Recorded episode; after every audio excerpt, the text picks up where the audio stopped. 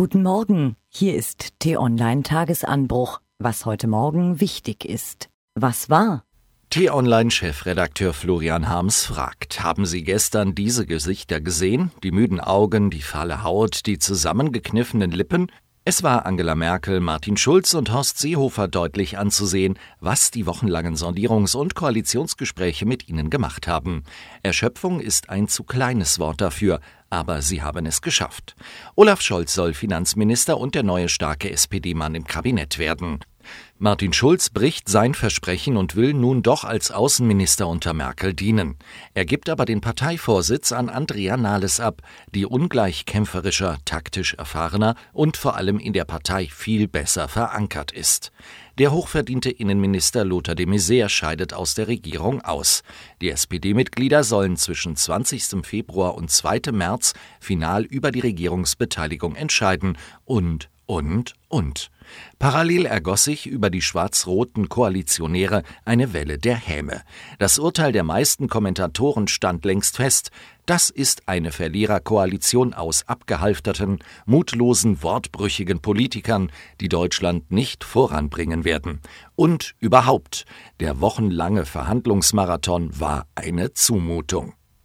T-Online.de Parlamentsreporter Jonas Scheible schreibt in seiner Analyse, Merkel gilt als Verliererin, Schulz hat einiges herausgeholt, Seehofer ist zufrieden.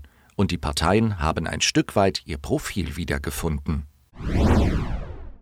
Karl Benz war ein Mann mit Visionen. Der Karl Benz von heute heißt Elon Musk.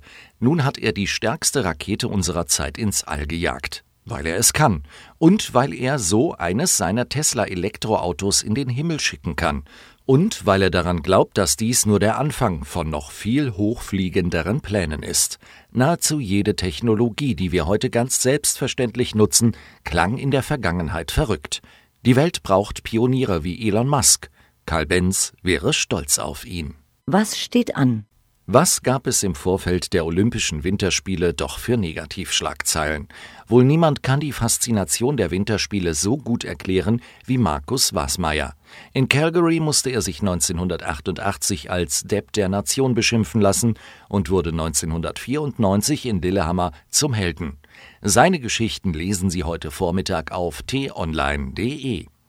Außerdem finden Sie während der Winterspiele in Südkorea Informationen zum Medaillenspiegel, den Ergebnissen, Interviews und Hintergrundberichte.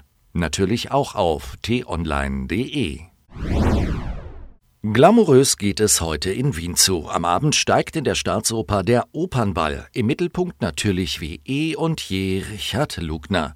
Diesmal hat er sich die amerikanische Schauspielerin Melanie Griffith als Begleiterin gekauft. Und in Köln und anderen Hochburgen des Karnevals beginnt um 11.11 Uhr .11 die heiße Phase des Straßenkarnevals. Diese und weitere Meldungen finden Sie auf t-online.de.